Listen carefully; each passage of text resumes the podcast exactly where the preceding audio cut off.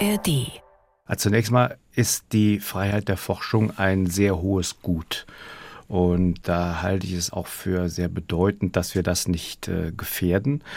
Aber äh, Forschung nur um der Forschung willen, der Generierung von Wissen, ist zwar ein Wert an sich, aber der kann durchaus konfligieren mit anderen Werten. Und wenn es zu diesen Wertekollisionen kommt, dann gibt es sicherlich immer wieder gute Gründe, auch die Freiheit der Forschung einzuschränken. In gewisser Weise ist das ein Preis, den wir dafür zahlen, dass wir innovativ sind in Forschung. Na, also die Leute, die sich die Neigezugtechnik für den ICE ausgedacht haben, die hätten vermutlich auch nie gedacht, dass die inzwischen in jedem vernünftigen Panzer verbaut wird damit das Waffensystem horizontal gehalten werden kann während der vollen Fahrt des Panzers. Die Freiheit der Forschung ist in Deutschland im Grundgesetz verankert und von den meisten Ergebnissen profitieren wir ja auch als Gesellschaft. Aber Forschung hat auch Schattenseiten. Atommüll, CO2-Ausstoß durch Autos. Gerade weil Wissenschaft Fortschritt verspricht, geraten wir mit ihr immer wieder in ein Dilemma. Als extremes Beispiel mal die Erforschung von Kernenergie und der Abwurf der Atombomben über Hiroshima und Nagasaki.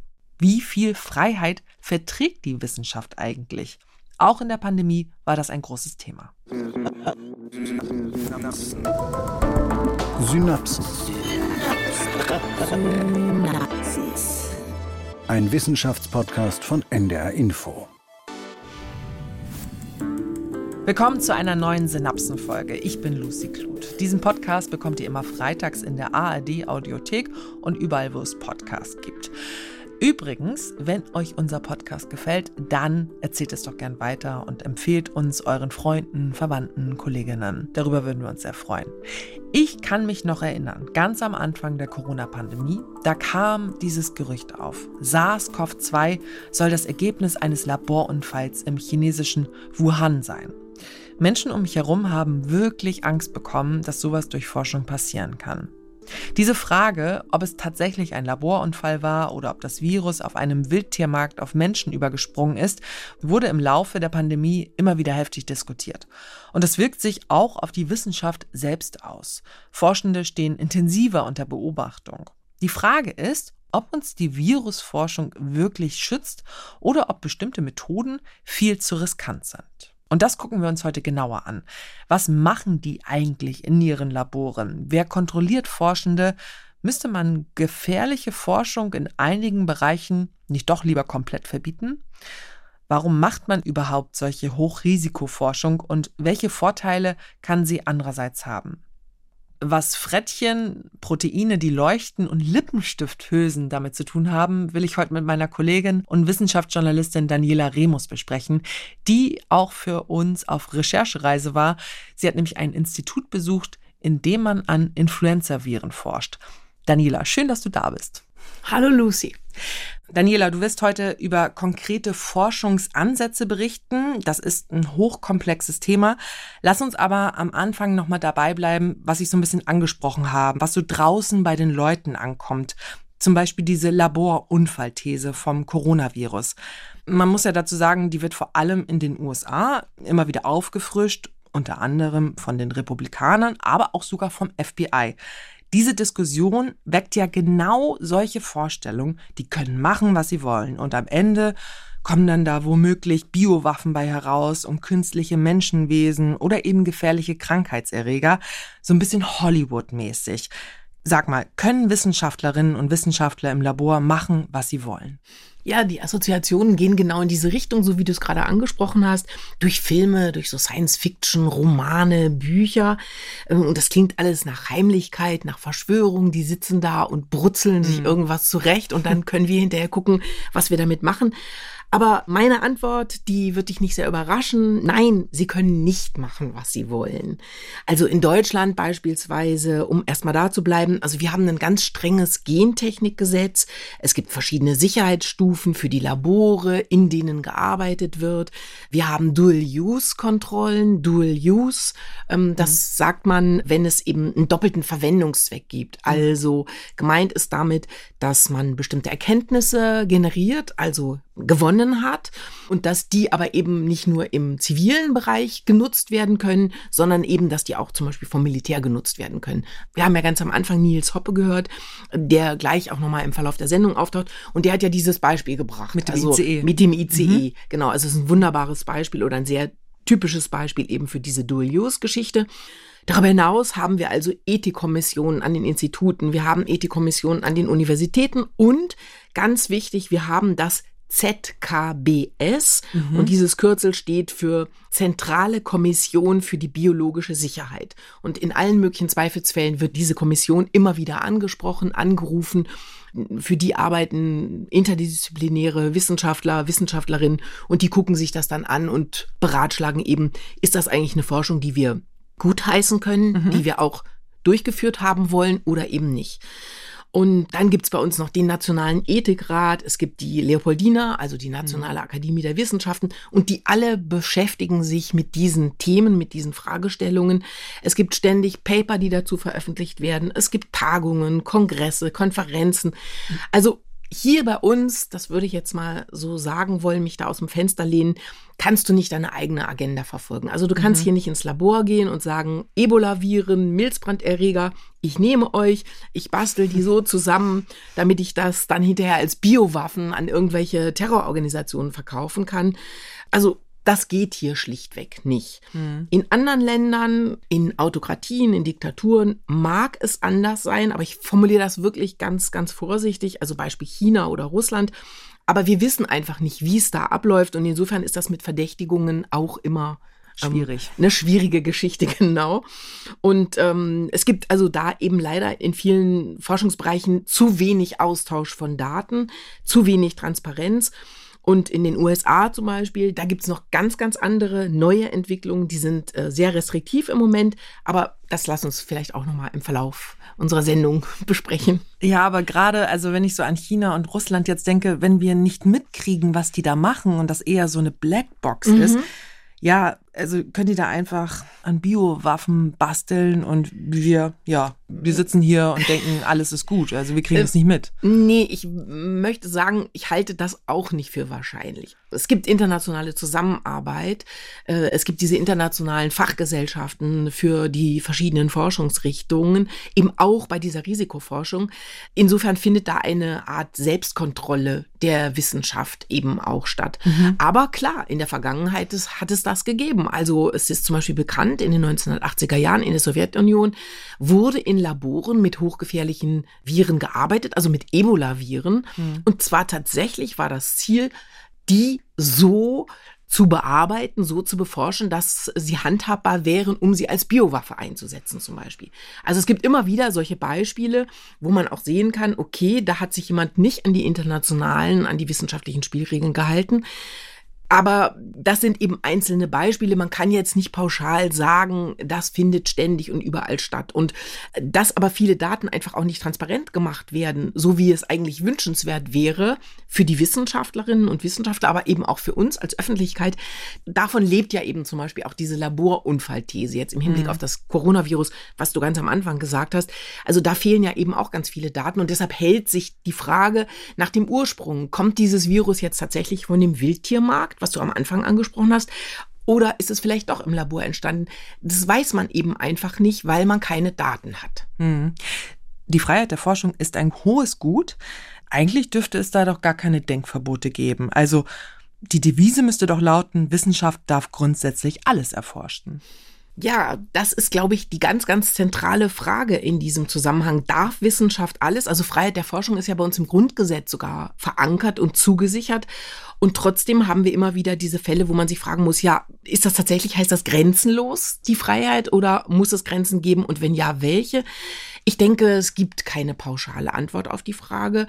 Das muss man ganz unterschiedlich beantworten. Das hängt vom Forschungsgebiet ab, äh, vom Risikopotenzial der Forschung.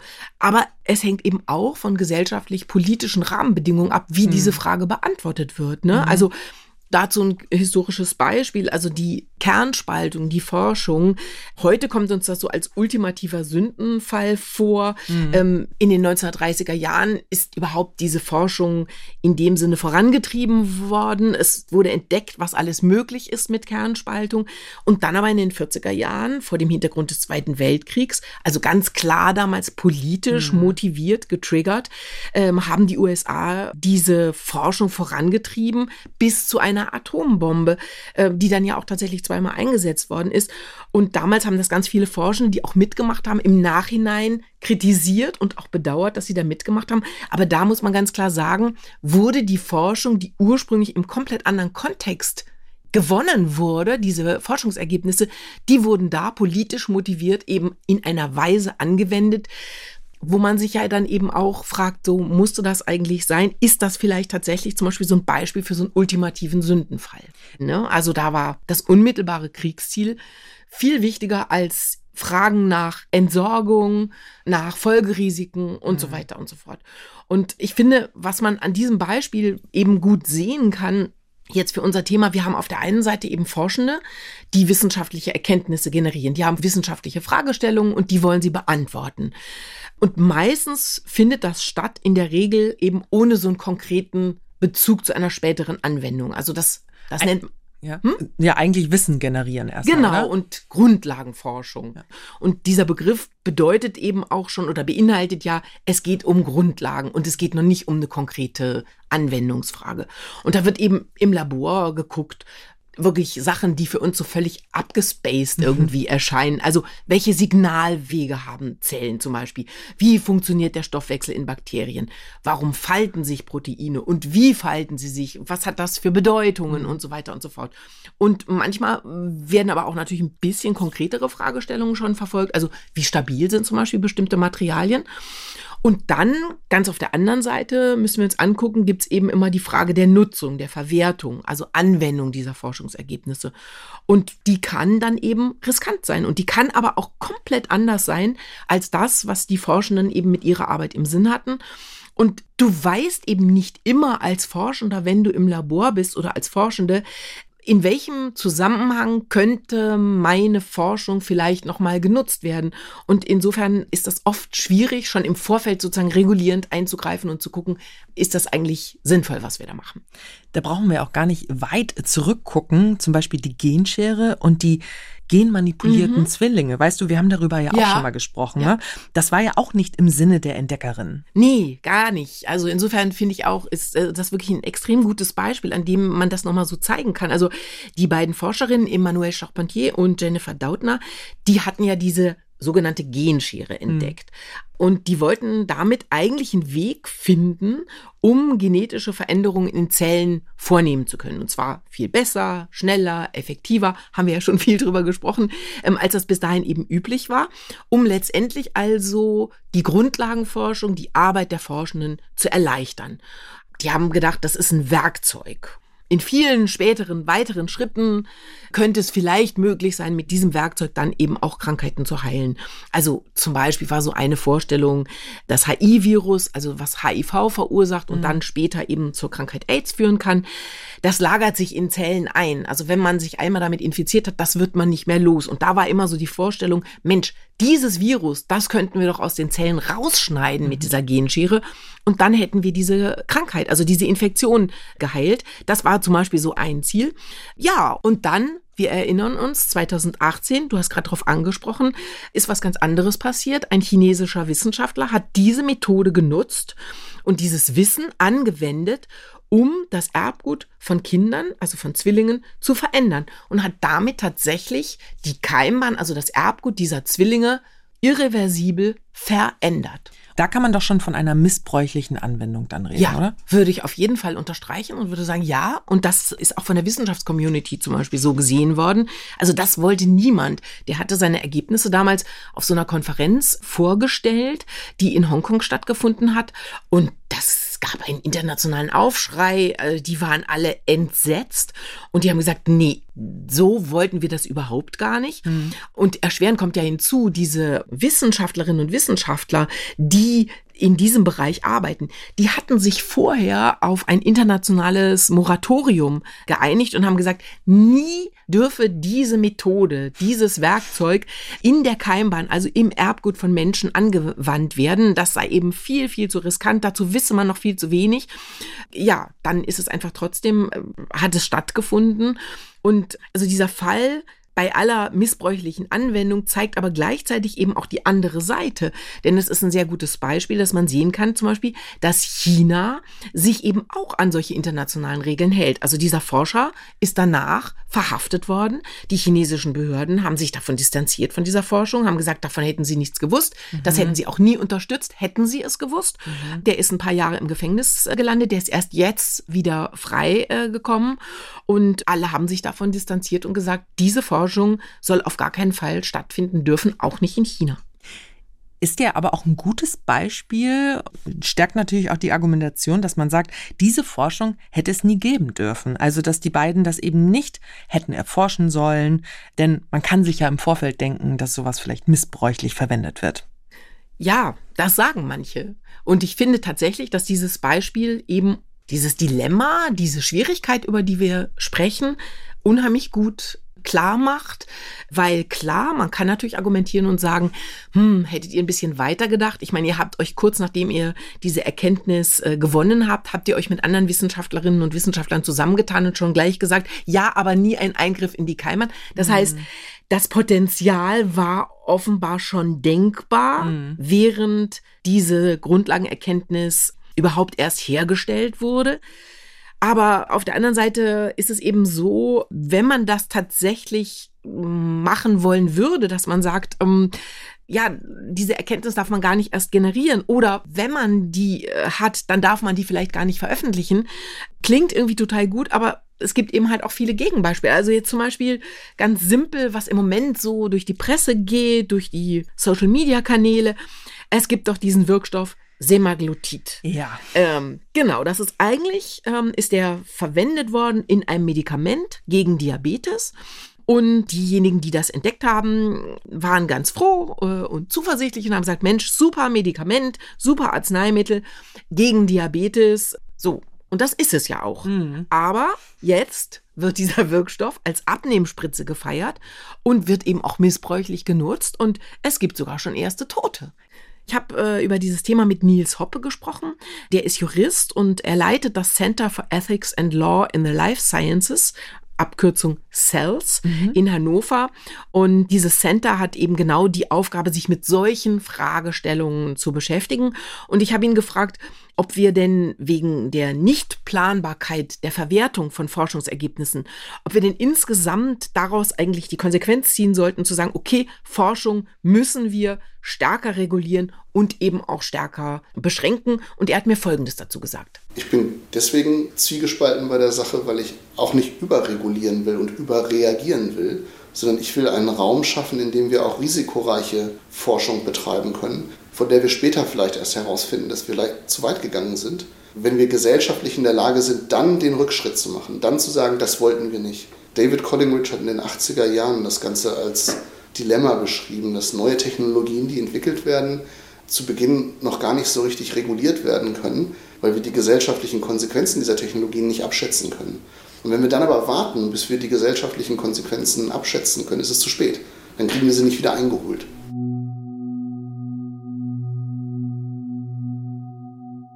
Du hast es schon so ein bisschen gestreift. Diese Anwendungsmöglichkeiten sind ja nicht immer einfach oder auf den ersten Blick erkennbar. Und es gibt ja dieses berühmte Beispiel mit den Lippenstiften. Also ja.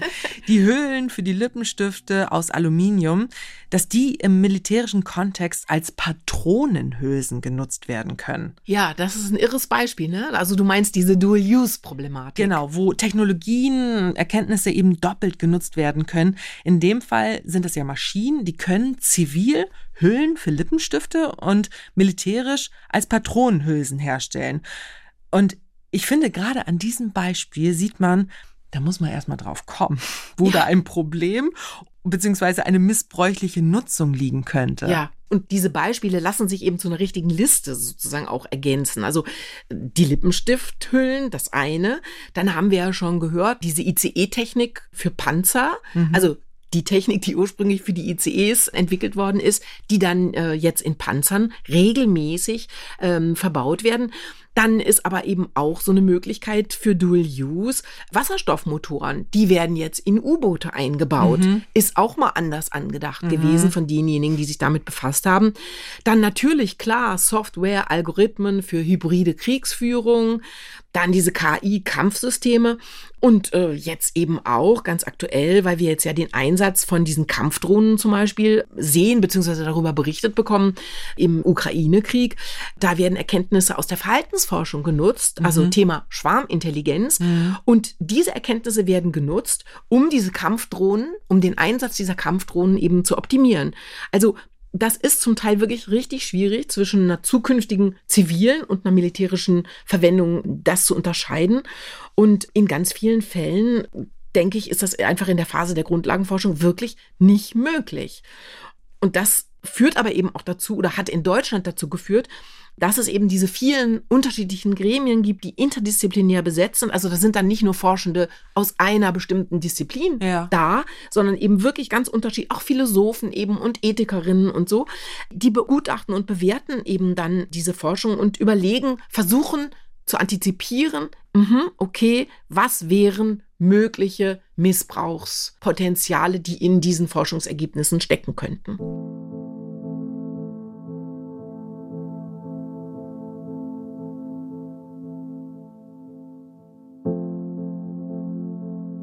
Also grundsätzlich gibt es Forschung, die missbraucht werden kann in der Anwendung. Aber momentan wird ja vor allem Forschung speziell mit Viren oder anderen Krankheitserregern besonders kritisch betrachtet. Also aufgehängt an der Diskussion über den Ursprung des Coronavirus. Diese These, ob das ein Laborunfall war.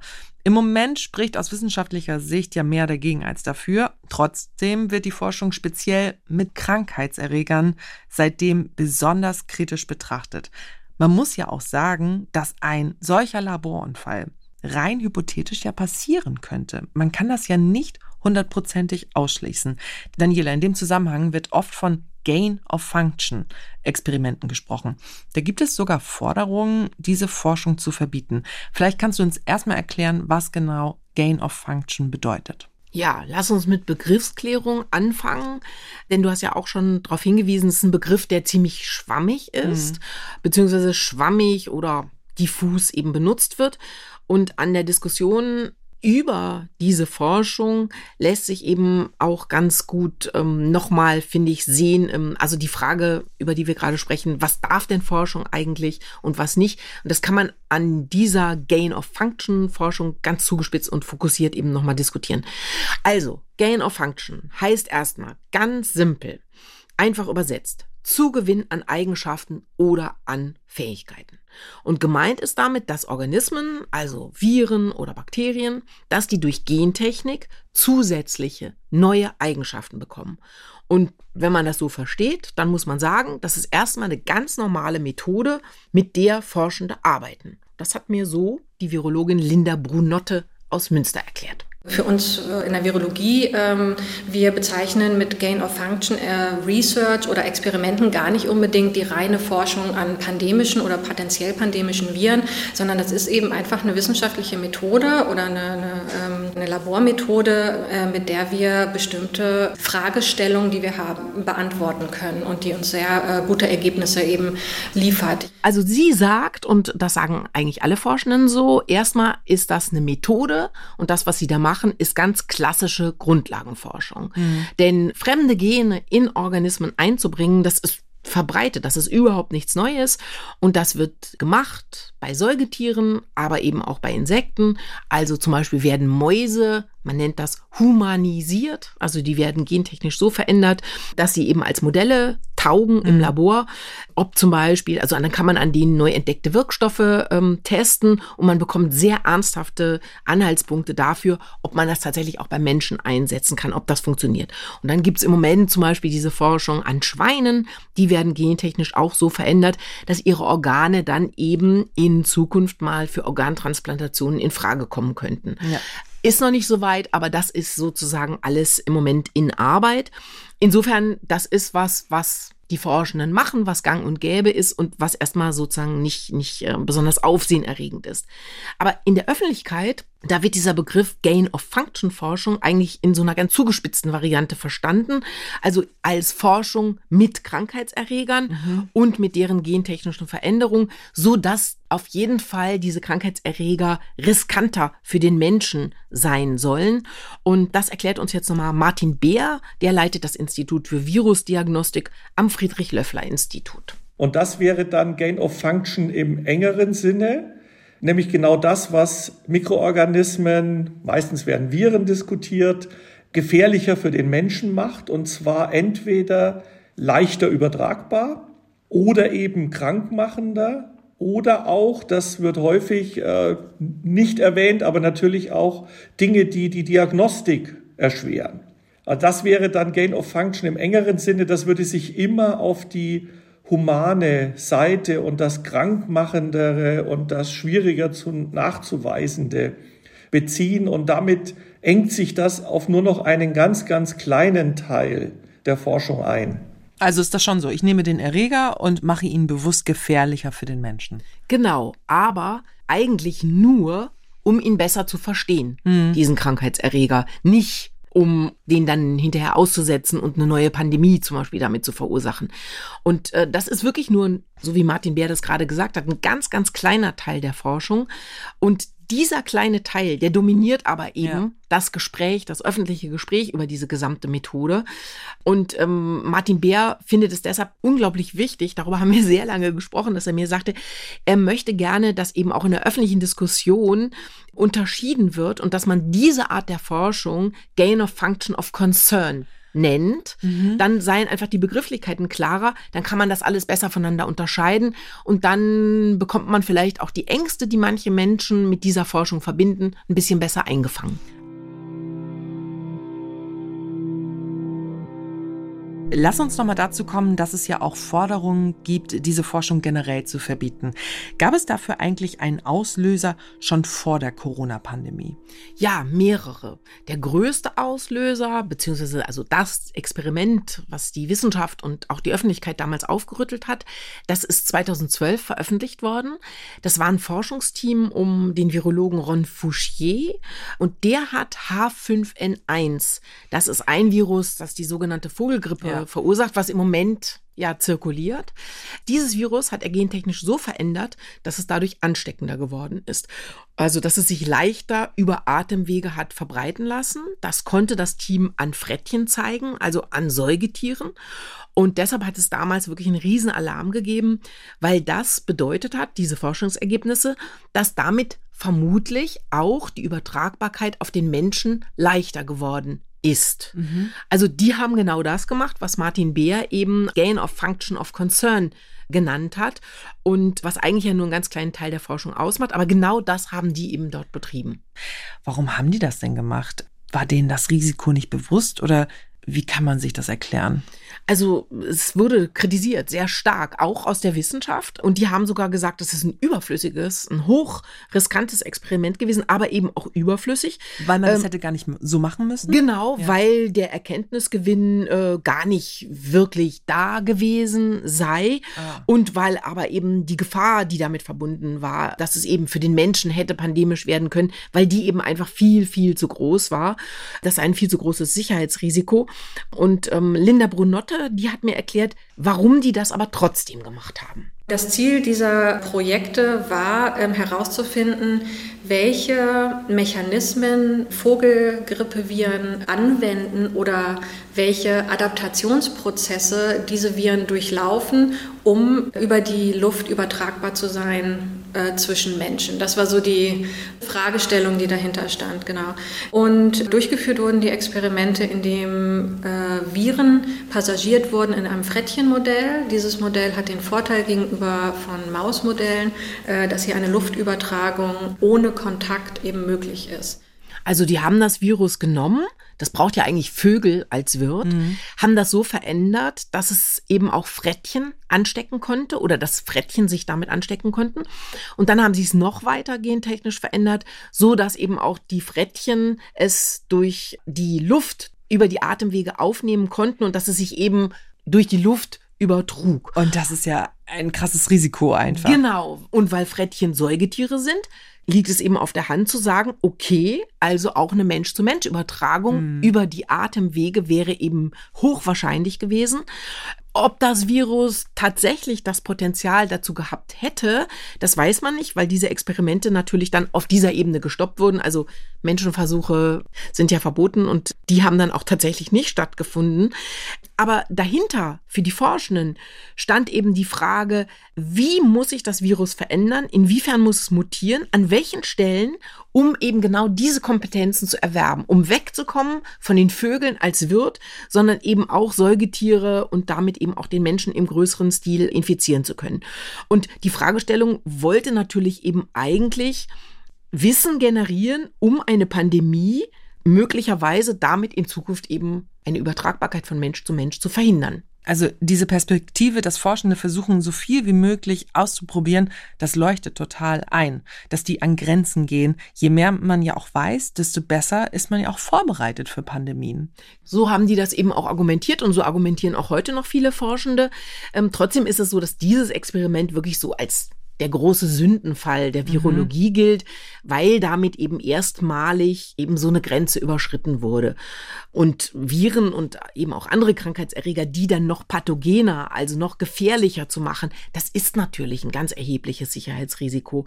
Und diese Teams, jetzt sind wir wieder beim Thema Selbstregulation der Wissenschaft, diese mhm. Teams sind eben auch nach der Veröffentlichung ihrer Studien von der Wissenschaftsgemeinschaft richtig hart angegangen worden. Die haben erstmal keine Fördergelder mehr bekommen. Mhm. Die hatten hatten keine Kongresseinladungen mehr, die sind von vielen geschnitten worden oh. aus der Community. Aber ich finde in dem Zusammenhang ganz wichtig eben auch noch ist ein zweiter Aspekt dieser Forschung. Also zu dieser Gain of Function Forschung gehört auch, dass es Loss of Function Forschung gibt. Also Experimente, die zur Folge haben, dass Eigenschaften verloren gehen, mhm. also dass die gemindert werden. Zum Beispiel gibt es Forschung, bei denen Insekten bestimmte Gene entnommen werden, so dass die sich dann nicht mehr fortpflanzen können. Also in der Öffentlichkeit sind zum Beispiel diese Oxitec-Mücken bekannt geworden oder zumindest bei manchen, denke ich, bekannt geworden. Die sind entwickelt worden, um die Malaria eben in bestimmten Gebieten in den Griff zu bekommen. Also da werden dann eben diese gentechnisch veränderten Mücken, die quasi geschwächt werden, mhm. entlassen, damit die sich mit den Wildmücken paaren. Und das Ergebnis ist, dass diese Populationen dann eben extrem reduziert werden dadurch. Und da gab es schon verschiedene Versuche in Freilandexperimenten und die sind offenbar tatsächlich auch erfolgreich. So muss man das äh, sehen. Also da ist diese Forschung gentechnisch Organismen zu verändern, um sie sozusagen schlechter, lebensunfähiger mhm. zu machen, wenn ich das mal so sagen darf, kann eben auch durchaus äh, vorteilhaft sein. Aber bei diesem Experiment, was Fouchier äh, eben durchgeführt hat, da ist eben auch noch was passiert, nämlich dieser zweite Aspekt, diese Loss of Function Geschichte. Ähm, denn wenn man eine Eigenschaft in einen Organismus gentechnisch neu einführt, hinzuführt. Ja. Das beobachten Forscher in ganz vielen Zusammenhängen. Dann passiert das manchmal, ist es nur möglich zu dem Preis, dass diese Organismen eine andere Eigenschaft verlieren. Ah. Und bei diesem Experiment von Ron Fouchier soll genau das passiert sein. Dieses H5N1-Virus war zwar einerseits leichter übertragbar, aber es hat auch was verloren. Und was? Das sagt uns jetzt Martin Beer. Dass man häufig diese Möglichkeiten der Änderung von Viren überschätzt, zeigt das Experiment mit dem H5N1-Virus. Denn das Virus wurde zwar leichter übertragbar von Frettchen zu Frettchen, aber es ist auf der einen Seite weniger krankmachend geworden. Also wir haben auch ein Loss of Function. Und es heißt noch lange nicht, dass dieses Virus jetzt ein pandemisches wäre. Es hat nur eine von mehreren Eigenschaften geändert. Also nur die Rezeptorbindung. Andere Hürden, also wir haben zum Glück bei Influenza mehrere Hürden, und das ist auch der Grund, warum das H5-Virus selbst jetzt nach 27 Jahren Zirkulation nicht pandemisch geworden ist. Es muss zum Glück viele Hürden überwinden. Und dort ist es immer nur eine Hürde, die man sich anguckt. Spannend. Also Ja. Ja, dann doch auch ein weiterer Erkenntnisgewinn. Ja, absolut, genau. Also es ist nicht immer alles so eindeutig, wie es häufig auf den ersten Blick scheint. Äh, Und äh, trotzdem ist ganz klar, es muss natürlich auch Grenzen geben, weil das Risiko einfach zu hoch wäre, wenn an solchen Viren, wenn die gentechnisch in einer bestimmten Weise verändert würden. Es hat zum Beispiel eben auch noch einen zweiten Fall gegeben, der wirklich ziemlich viele Menschen äh, alarmiert hat, nicht nur in der Wissenschaft, sondern eben auch wieder in der Öffentlichkeit und in der Politik. 2016 hat es ein kanadisches Forschungsteam gegeben und die haben das Pferdepockenvirus im Labor künstlich wiederhergestellt. Ähm, und das war natürlich auch wirklich sehr umstritten, weil klar ist, also wenn du das Pferdepockenvirus synthetisch im Labor nachbauen kannst, tja, dann kann man das bestimmt auch noch mit anderen Erregern, also mit dem menschlichen Pockenvirus oder zum Beispiel mit der Pest. Oha. Ähm, meinst du, deshalb wird so genau auf diese Laborthese bei SARS-CoV-2 geschaut? Ja, ich denke, das ist ein ganz, ganz entscheidendes Moment, warum wir im Moment diese vielen Diskussionen um diese Forschung erleben. Ich finde, es ist wichtig, wir müssen uns einfach nochmal klar machen, das Ziel dieser Forschung ist es eben eigentlich, Erkenntnisse über diese Krankheitserreger zu gewinnen, um eben in Zukunft besser gewappnet zu sein. Also um zu wissen, welche Mutationen sind im Umlauf und was könnte für uns Menschen gefährlich werden und falls es dann zu einem Ausbruch kommt, wie könnten wir uns dagegen vielleicht dann schützen? Also möglicherweise Entwicklung von Medikamenten, Impfungen und so weiter. Und es gibt eben ja auch zum Beispiel von der WHO so eine Liste, wo potenziell pandemische Krankheitserreger immer draufstehen, damit die Politik vielleicht diese Forschung ein bisschen intensiver unterstützt. Und diese Coronaviren generell, die standen auf dieser Liste immer richtig weit oben. Was machen die da eigentlich in ihren Laboren? Was passiert da? Das äh, wollen wir natürlich wissen. Und du warst für den Podcast auch wieder unterwegs. Und ich sag's mal so, du warst zum, bist zumindest ganz nah rangekommen an ein Labor. Du warst an einem Institut in Münster. So richtig darf man wahrscheinlich nicht einfach rein in so ein Labor, ne? Ja, kommt drauf an, was für eine Sicherheitsstufe das Labor hat. Okay. Also ja, ich bin äh, nach Münster gefahren, um mal zu gucken, wie diese Forschung hier in Deutschland eigentlich abläuft. Dort habe ich Linda Brunotte getroffen, die wir ja schon gehört haben. Und sie hat mich ausdrücklich eingeladen, eben nach Münster zu kommen, weil sie gesagt hat, ähm, sie wird mit so viel Unwissen konfrontiert und mit so vielen Ängsten eben im Hinblick auf ihre Forschung. Und da hat sie gesagt, ich, ich habe nichts zu verbergen, wir haben nichts zu verbergen. Und deshalb möchte sie gerne zeigen, was sie da machen und wie sie das machen. Und sie hat mich dann eben herumgeführt im Institut für Virologie. Ja, und es fing schon mal damit an, dass wir im Treppenhaus standen und alle Türen verschlossen waren. Top Secret also. Hier dann auch wieder äh, die gleichen Eintrittsbeschränkungen. Ist alles äh, ausgezeichnet natürlich, dass das ein ähm, Biosicherheitsbereich ist und welche Sicherheitsstufe und dass wir auch eine gentechnische Anlage sind. Also das muss immer alles ausgezeichnet werden. Das wird auch immer überprüft. Genau. Linda Brunotte forscht an menschlichen Influenzaviren, also nicht an diesen Vogelgrippeviren H5N1. Und äh, sie möchte mit ihrer Forschung in Zukunft neue Medikamente eben gegen Influenza, gegen die menschliche Influenza herstellen können. Denn erstens sind mittlerweile einige dieser Viren schon resistent geworden gegen die antiviralen Medikamente, die im Moment im Umlauf sind. Und zweitens verändern sich die Influenza-Viren so extrem schnell, äh, dass die Medikamente also schon allein deshalb häufig versagen. Und ähm, sie arbeitet eben mit diesen Viren, indem sie sie gentechnisch verändert. Also musst du dir so vorstellen, wie so beim Bauen mit Lego. Das ist so ein Ausprobieren. Mal fliegen rote Bausteine raus, dann wird ein gelber Stein eingesetzt, dann nochmal alles wieder ganz, ganz anders gemacht. Und auf diese Weise will sie eben mit ihrem Team herausfinden, welche Funktionen diese einzelnen Bestandteile eines Virus haben.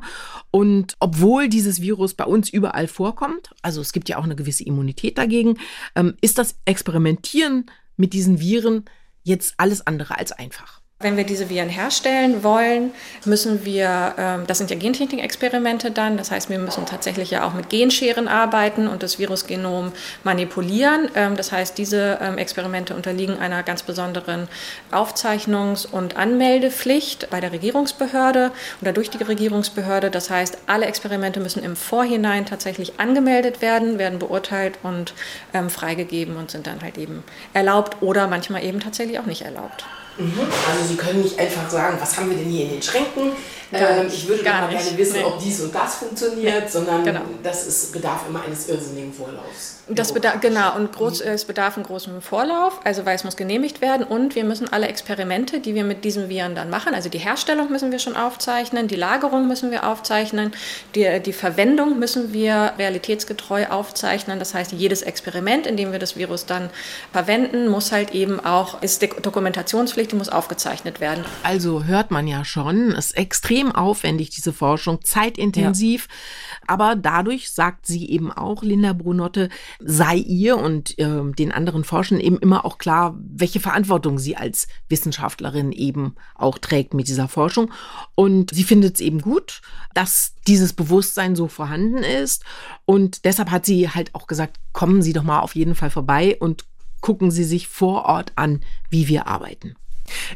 Kann ich denn mit jedem Virus in jedes Labor gehen, um dort zu arbeiten?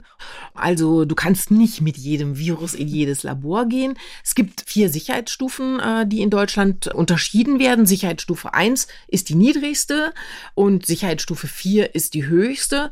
Stufe 4, da werden Viren untersucht und mit ihnen gearbeitet, also zum Beispiel Ebola-Virus, mhm. das Ebola-Virus. In Stufe 3 wird am Coronavirus, also an SARS-CoV-2 geforscht geforscht oder eben an solchen Vogelgrippeviren.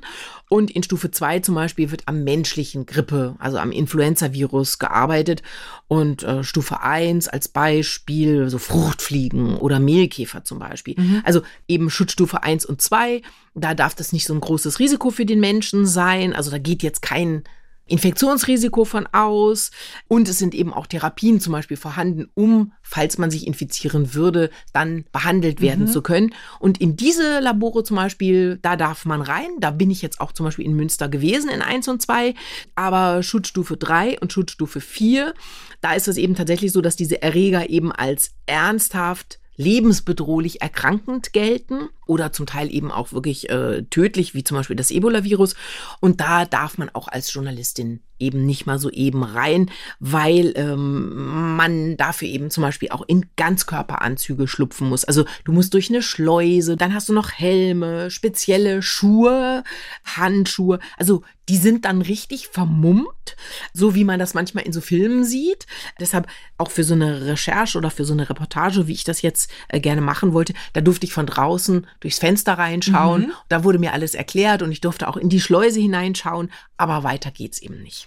Also drei und vier eigentlich ziemlich safe und die wollen sich natürlich auch selbst absichern, dass sie das nicht selbst abbekommen. Das habe ich jetzt auch genau. so rausgehört. Ja. Ne? Gerade wenn es dann keine etablierten Therapien in der Schutzstufe vier gibt oder so. Ne? Ja, genau. genau. Und es ja. passiert auch extrem selten. Also die sind alle so geschult. So, man muss sich das vorstellen. Das ist auch eine körperliche Anstrengung. Mhm. Und du musst natürlich die ganze Zeit hoch konzentriert sein. Also Linda Brunotte sagte mir zum Beispiel eben auch, naja, wenn man vorher am Abend eine Party-Einladung hatte und getrunken hat oder so, dann geht man eben eben auch nicht am nächsten Tag in ein solches Labor, weil das einfach viel, viel zu gefährlich ist und weil man auch weiß, ja, die eigene Konzentrationsfähigkeit ist dann etwas reduziert. du musst dir das so vorstellen, sagte sie mir auch, du schwitzt in diesen mhm. Anzügen und zwar nicht nur ein bisschen, sondern richtig. Also da ähm, ist diese Schleuse, da herrscht die ganze Zeit Unterdruck, damit nicht nach draußen dringen kann. Das ist so ein geschlossenes System, ist wirklich ein irrer Aufwand. Trotzdem hat es einmal 2007 zum Beispiel so ein Lab-Leak gegeben. Mhm. Da waren so Abflussrohre nicht ganz dicht. In Großbritannien ah. war das. Und da ist dann tatsächlich der Erreger der Maul- und Klauenseuche auch nach außen getreten. Dann gab es da einen Ausbruch, haben die alles verfolgt. Okay, war einmal 2007, aber ansonsten wird wirklich oder nicht nur ansonsten. Mhm. Es wird generell ein wahnsinniger Aufwand betrieben, um diese Labore eben wirklich absolut sicher zu machen. So, jetzt geht's zum Hochsicherheitslabor. Äh, ja, und dieses Hochsicherheitslabor ist ein Labor der Stufe S3. Da durfte ich nicht rein, wie ich eben schon sagte, aber durchs Fenster durfte ich reinschauen. Und das ist ein irrer Aufwand, wie ich gerade schon mal sagte. Für, für einfach nur rein und rausgehen muss man auf jeden Fall schon mal eine halbe Stunde einplanen. Das ist das Mindeste, auch mit äh, den Aufzeichnungen oder Dokumentationen, die man äh, ja eben machen muss. Umziehen und anziehen dauert eben einfach auch eine ganze Weile. Dann muss man eventuell noch Material mit reinnehmen oder sowas. Das muss man sich vorher auch alles zusammensuchen. Also wenn man und dann äh, hat man ja die Versuchszeit eben drin. Oft, wenn man zum Beispiel einfach auch nur einen Plug-Essay macht, dann hat man Inkubationszeiten und das dauert dann halt eben alles. Äh, für kurze Zeiten geht man deswegen auch nicht aus dem Labor raus, sondern man verbleibt halt dann eben im Labor drin. Das heißt, es können schon so Zeiträume von drei, vier Stunden entstehen. Das ist durchaus äh, möglich. Also nicht mal eben einen Kaffee holen nee. oder ums Eck. Oh man, ähm, du sagtest vorhin, Linda Brunotte hat selbst auch schon Gain-of-Function-Experimente durchgeführt. Was genau hat sie denn da gemacht? Also ein Projekt, an dem sie mir diese Gain-of-Function-Forschung eben auch nochmal genau erklärt hat, hat stattgefunden oder findet immer wieder statt. Nicht im S3-Labor, sondern dafür reicht ein S2-Labor. Mhm. Sie hat nämlich Influenza-Viren äh, so verändert, hat denen also eine zusätzliche Eigenschaft eingefügt, nämlich ein Leuchtgen hat sie eingesetzt. Das heißt GFP, also aus dem Englischen Green Fluorescent Protein und wurde bereits in den 1960er Jahren in Quallen entdeckt. Und wenn man das dann mit einer speziellen Art und Weise anregt, dann äh, leuchtet es eben grün. Mhm. Und streng genommen ist eben dieses Experiment tatsächlich ein Gain-of-Function-Experiment, weil eine zusätzliche Eigenschaft entsteht.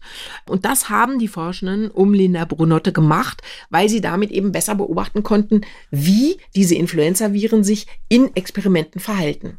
Das ist ganz schön, weil, oder man kann zum Beispiel auch, wenn man ein Virus hat, das einen GFP exprimiert, also ein fluoreszierendes grünes Protein, ähm, dann kann man sehen, welche Zellen infiziert sind, weil die Zelle, die infiziert ist, exprimiert das grüne leuchtende Protein im Gegensatz zu einer Nachbarzelle, die nicht infiziert ist. Und das ist ja was, was Sie machen auch, ne? oder eine der Sachen auch, dass Sie eben mit diesen fluoreszierenden, also dass, genau. man, dass Sie versuchen, das sichtbar zu machen. Genau, äh, dafür muss man auch tatsächlich schon sowas wie Gain-of-Function-Experimente machen und rekombinante Viren gentechnisch herstellen. Denn wir müssen ja in das äh, Virusgenom ein Fremdgen einführen, also das GFP ist sogar ein relativ großes Protein. Da muss man bei, je nach Virustyp, bei Influenza-Viren eine ziemlich spezielle Strategie anwenden, um das überhaupt ins Virusgenom integrieren zu können, weil weil die Viren tolerieren das aus biologischer Sichtweise gar nicht so einfach, genau, und hören dann auf zu replizieren. Also das ist äh, ziemlich knifflig, ähm, das hinzukriegen. Äh, mittlerweile funktioniert das aber ganz gut. Man weiß, wo man das reinsetzen kann und äh, die Replikationsfähigkeit des Virus erhalten kann. Also wirklich ein Protein, das leuchtet, damit die Forschenden mehr sehen können. Ja, dann kannst du nämlich die Viren im Experiment unter dem Mikroskop besser beobachten, kannst eben verfolgen, welche Zellen werden von denen infiziert und welche nicht.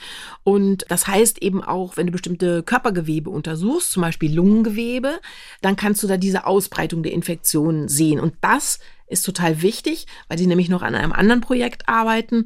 Da ist es sehr wichtig zu sehen, was passiert im Lungengewebe. Das ist so ein total positives äh, Beispiel für die äh, Herstellung eines äh, rekombinanten Virus ähm, und mit Gain of Function oder Methoden. Und zwar ähm, haben wir hier auch ein ähm, wissenschaftliches Projekt, wo wir ähm, Influenza-Viren als Werkzeug benutzen, um Krebszellen, Lungenkrebszellen zu infizieren. Influenza-Viren als Werkzeug, also die uns mal helfen können.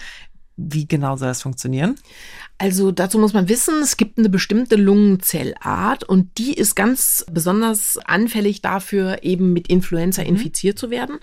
Und die Influenza-Viren infizieren also nicht äh, alle Lungenzellen in einem Lungenabschnitt, sondern eben nur die Zellen, die bereits zu Krebs mutiert sind. Mhm. Und dieses Phänomen hat sich eben dieses Münsteraner Forschungsteam zunutze gemacht. Das heißt, wir haben ein Protein des Virus herausgenommen und dafür ein anderes eingesetzt, und zwar das kodiert eben für ein Zytokin, ähm, das wichtig ist für die Bekämpfung ähm, der Entstehung von diesem Krebs. Würde man auch sagen, das wäre Gain of Function, aber hier wird es halt eben ganz anders verwendet. Äh, hier nutzen wir es wirklich äh, als, als medizinisches Werkzeug, äh, was vielleicht in der Zukunft eben mal dafür genutzt werden könnte, um Lungenkrebs zu heilen. Also, das muss man sich so vorstellen, das Influenza-Virus hat eben durch diese Experimente eine zusätzliche Eigenschaft erhalten. Es kann nämlich Zytokine freisetzen. Und das sind so Proteine, die bei immunologischen oder bei so Entzündungsprozessen, die sind da ganz wichtig, weil sie nämlich den Tumor bekämpfen. Also ganz wichtige Erkenntnisse, die die dort sammeln und auch ein gutes Beispiel dafür, dass man nicht pauschal sagen kann, dass diese Forschung verboten werden sollten. Ja, also wenn man diese Forschung kategorisch ablehnt, dann verzichtet man eben auch auf Erkenntnisse, die man vielleicht doch auch noch mal dringend brauchen könnte. Dazu habe ich noch ein anderes Beispiel. Martin Beer, den haben wir ja vorhin auch schon gehört, mhm. leitet das Institut für Virusdiagnostik am Friedrich-Löffler-Institut. Und das heißt, zur Aufgabe seines Instituts gehört es herauszufinden, welche Viren sind zurzeit im Umlauf und welches Gefahrenpotenzial haben sie. Und ein ganz großes Problem zurzeit, das wissen wir alle, haben wir alle mitbekommen, ist die Vogelgrippe. Äh, das ist ja bereits eine Pandemie, allerdings bei Vögeln. Mhm. Und immer wieder werden aber doch auch einzelne Fälle bekannt, wo das Virus dann eben auf Säugetiere überspringt oder sogar vereinzelte Fälle auf den Menschen. Und deshalb sind tatsächlich nicht wenige Forschende in großer Sorge, dass das jetzt eigentlich nur noch eine Frage der Zeit ist, bis dieses Virus sich so verändern wird, dass es demnächst eben auch für den Menschen pandemisch werden könnte. Und um dagegen gewappnet zu sein, müssten die Forschenden jetzt eigentlich ziemlich genau wissen, was dieses Vogelgrippevirus eigentlich alles kann, wie es sich verhält, wie es sich verändert und eben natürlich auch, was es eigentlich so gefährlich macht. Im Moment merken wir schmerzlich, dass uns diese Informationen für die aktuellen H5-Stämme fehlen. Also im Moment breitet sich dieses hochpathogene Virus ja im Geflügel aus, aber wir finden es auch in Finnland in den Pelztierfarmen. Und wir sehen dort, das Virus zeigt erste Veränderungen. Und wir können diese Veränderungen zum Teil gar nicht einschätzen, weil wir nicht wissen, wie das aktuelle Virus sich denn anpassen würde. Also im Moment passiert dieses Gain-of-Function-Experiment eigentlich in der Natur und wir sind Beobachter. Wir sequenzieren diese Viren und versuchen dann rauszufinden, was sich äh, verändert hat. Man nimmt diese Viren dann auch und geht ins Frettchen und guckt nach, ob sie neue Eigenschaften gewonnen haben. Also die Forschenden, wie zum Beispiel Martin Beer, die beobachten die Viren, die untersuchen sie, ob sie sich verändern, wie sie sich verändern.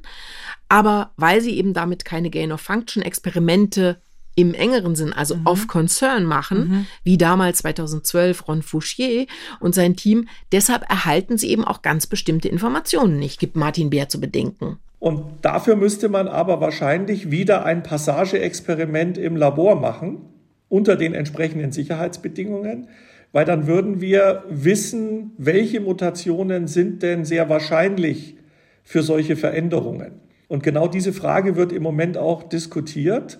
Und da sieht man aber, dass die Experimente von damals im Grunde aufgrund der Diskussion jetzt eigentlich von niemandem mehr wiederholt wurden. Also die Sorge tatsächlich vorherrschend und reglementierend, dass mit diesen Erkenntnissen tatsächlich Missbrauch getrieben werden könnte. Und das führt dazu, dass die Forschenden eben diese Forschung nicht mehr betreiben, aber sie haben eben auch Angst vor allen möglichen Shitstorms. Also die sind auch so ein bisschen gehemmt, was Gain of Function angeht, ja? Ja, ja das ist ein echtes Dilemma, finde ich. Denn jetzt sind alle Forschenden sensibilisiert, dass einerseits Pandemien eine reale Gefahr sind und dass deshalb die Beobachtung von Viren notwendig ist.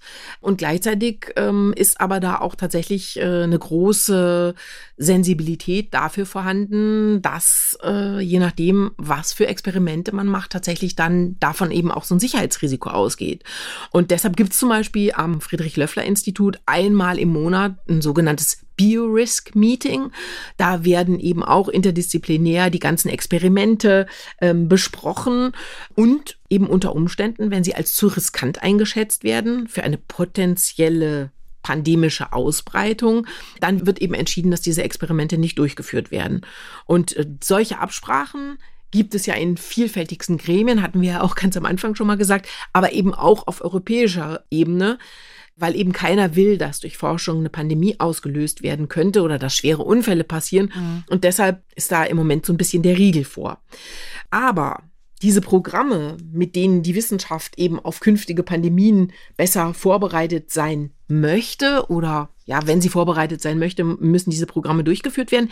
Die heißen Surveillance-Programme, also das sind so Überwachungsprogramme, mhm. streng genommen.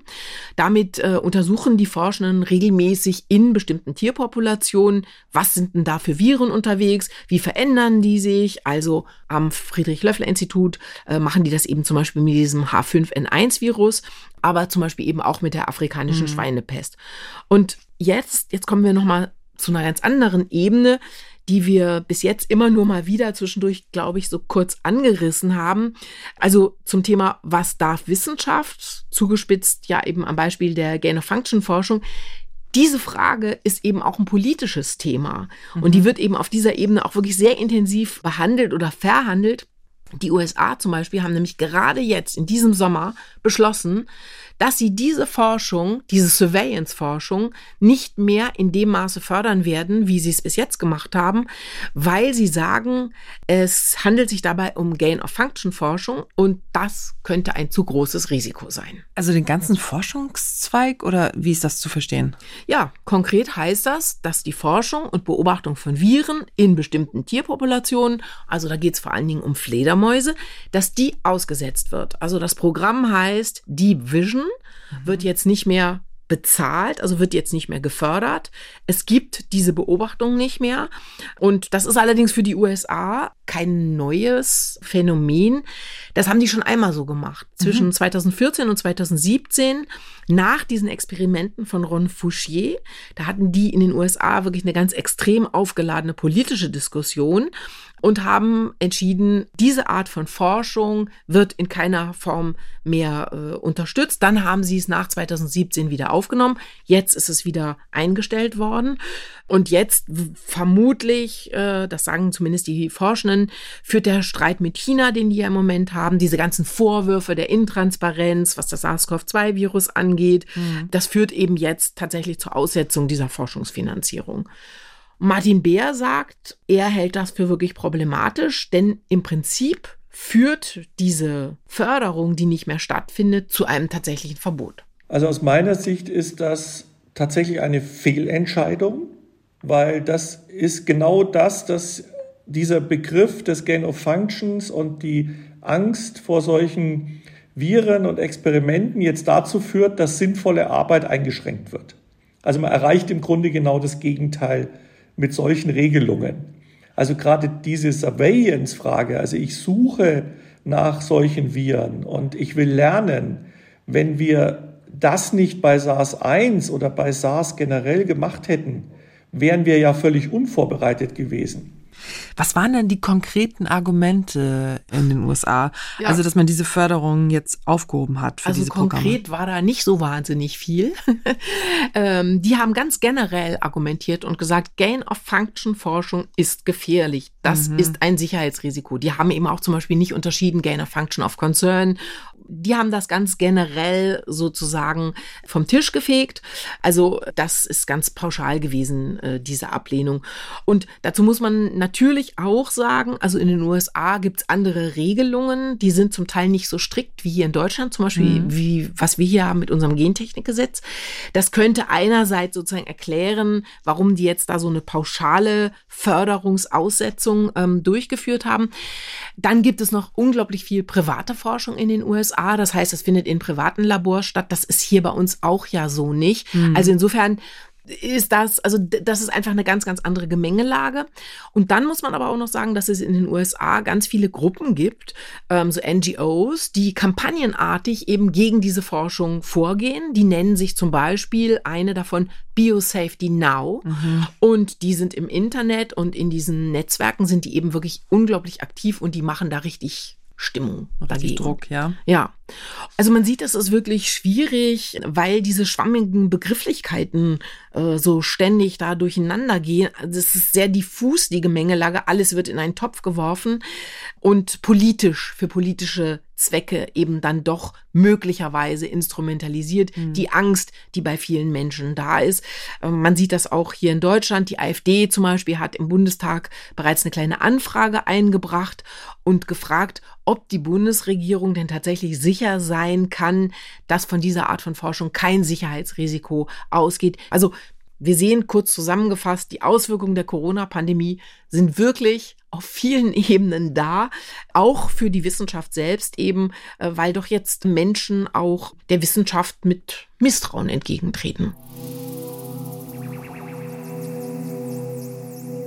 Daniela, wie siehst du denn das jetzt nach deiner Recherche? Also, wie lässt sich die Frage, was darf Wissenschaft beantworten? Naja, also an dieser Antwort scheitern ja ganz andere. Da beißen sich Gremien, interdisziplinäre Forschungsgruppen die Zähne aus. Da muss auch ich passen. Also ich habe auch keine eindeutige Antwort natürlich. Aber ich denke, wir sind eigentlich schon auf einem ganz guten Weg, auch wenn es immer wieder die Sorge gibt von manchen Wissenschaftlern und Wissenschaftlerinnen, dass sie sagen, boah, bei uns gibt es viel zu viel Kontrolle, viel zu viele Regularien. Ähm, wir verlieren den Anschluss an Spitzenforschung, die in anderen Ländern möglich ist. Ich denke, in der Summe sind wir da eigentlich auf einem ganz guten Weg. Ich finde, ich würde noch ganz gerne einen Punkt thematisieren wollen, der auch in dieser Gemengelage, finde ich, ganz wichtig ist. Und den haben wir eigentlich bei ganz vielen anderen Fragen und Problemen auch, mit denen wir es im Moment zu tun haben. Also Klimawandel, Asylpolitik jetzt mal so als Beispiele. Es gibt eben keine einfachen Lösungen. Das Thema ist komplex, es ist extrem vielfältig und vielschichtig und manchmal sollte man vielleicht auch auf ein Thema ganz anders gucken.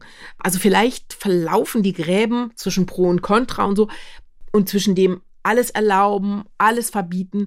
Vielleicht verlaufen die auch manchmal nicht da, wo wir dann immer aktuell diskutieren. Mhm. Und dazu würde ich ganz gerne einmal äh, nochmal den Philosophen Dirk Lanzerath hören. Der leitet das Deutsche Referenzzentrum für Ethik in den Biowissenschaften in Bonn. Mein Eindruck ist, wir schauen sehr oft immer auf die Singularität eines Problems und nicht auf den Kontext, wie ein Problem überhaupt entsteht.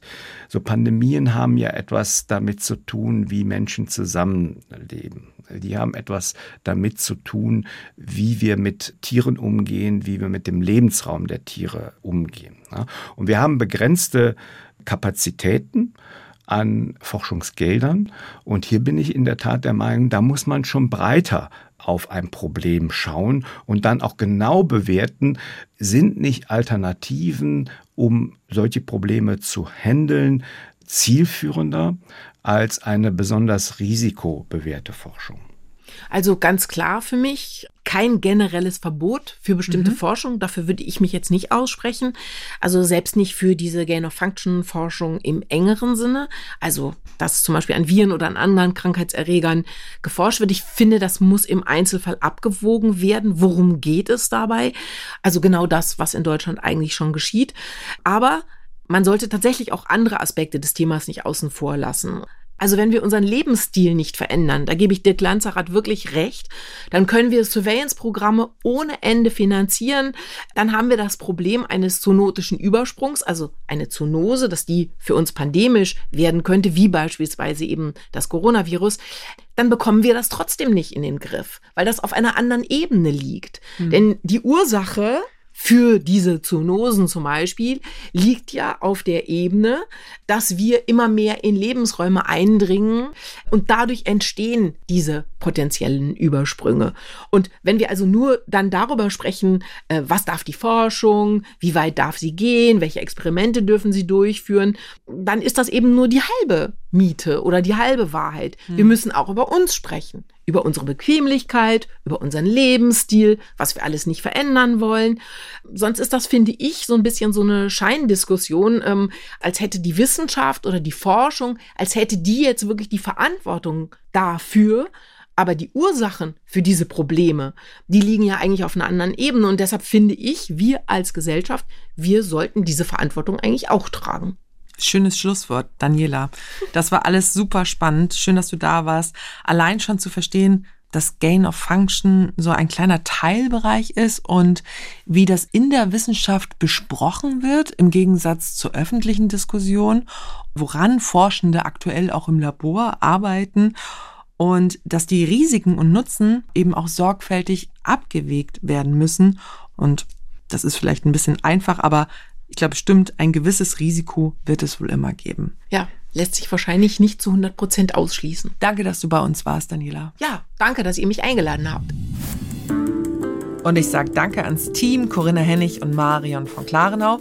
Wenn ihr uns was sagen möchtet oder eine Frage habt, dann schreibt uns doch gern an synapsen.ndr.de.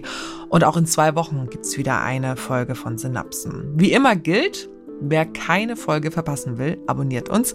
Ihr findet uns überall da, wo es Podcasts gibt wir legen euch besonders die ARD Audiothek ans Herz. Da gibt es viele tolle Podcasts von unseren Kolleginnen aus ganz verschiedenen Redaktionen. Zum Beispiel den Podcast Eat, Read, Sleep. Die Kollegen haben gerade die 100. Folge veröffentlicht und auch in ihrem Podcast spielt manchmal die Wissenschaft eine Rolle oder sogar gefährliche Erreger, zum Beispiel mit dem Thriller Toxin, zumindest fiktiv. Es geht um den Klimawandel und Antragssporen, die plötzlich freigesetzt werden, weil die Permafrostböden der Arktis auftauen. Die Autorin Susanne Thiele ist selbst Mikrobiologin. Den Link zur Krimi-Folge von Eat, Read, Sleep packen wir euch in die Show Notes. Und hier kommt jetzt noch ein weiterer Hörtipp. Ich bin Lucy Kluth. Bis bald